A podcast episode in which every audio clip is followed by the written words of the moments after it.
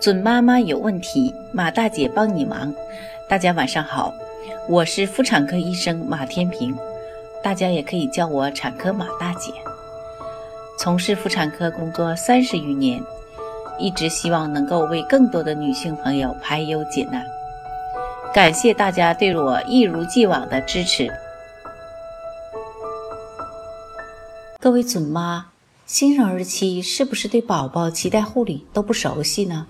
可能都是家人或者月嫂帮忙处理的吧。那么有些新生儿脐带护理不好，可能就发生了脐炎。今天呢，马大姐就和各位宝妈聊聊新生儿怎么样做好脐带护理。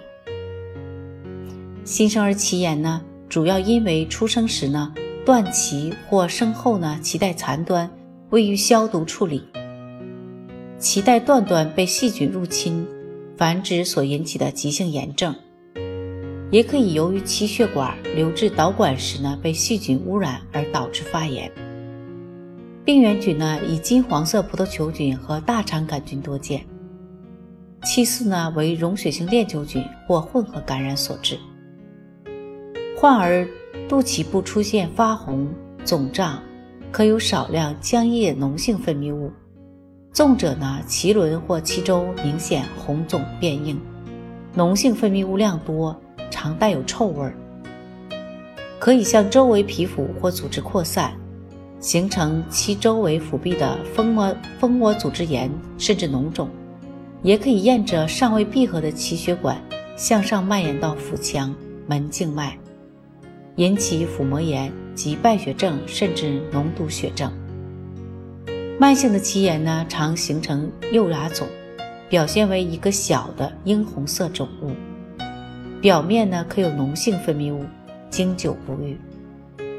胎儿出生后呢，脐带残端很快就会出现细菌定植，因此绝不能够仅凭借培养出致病菌就认为是脐炎，必须同时呢伴有脐部的炎症表现。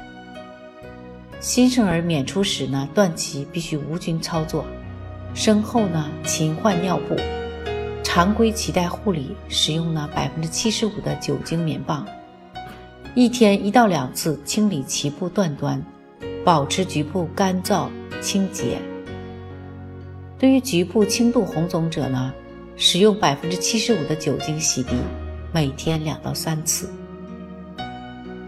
如果孩子出现脐周部症状呢，并同时伴有发热、反应差、吸吮弱、喂养困难，应及时回到医院就诊。伴有脓肿形成的患儿呢，应考虑切开引流。并发腹膜炎、败血症或脓毒血症者呢，应根据药敏选择有效抗生素治疗。慢性脐炎引起的幼芽肿呢？可用硝酸银棒或百分之十的硝酸银溶液敷擦。大肉芽肿呢，可以用电灼、激光治疗或手术治疗。各位宝妈，你们听懂了吗？做好新生儿脐部护理真的很重要呀。准妈妈有问题，请找产科马大姐。那么今天的分享呢，就到这里了。如果有孕育方面的问题呢？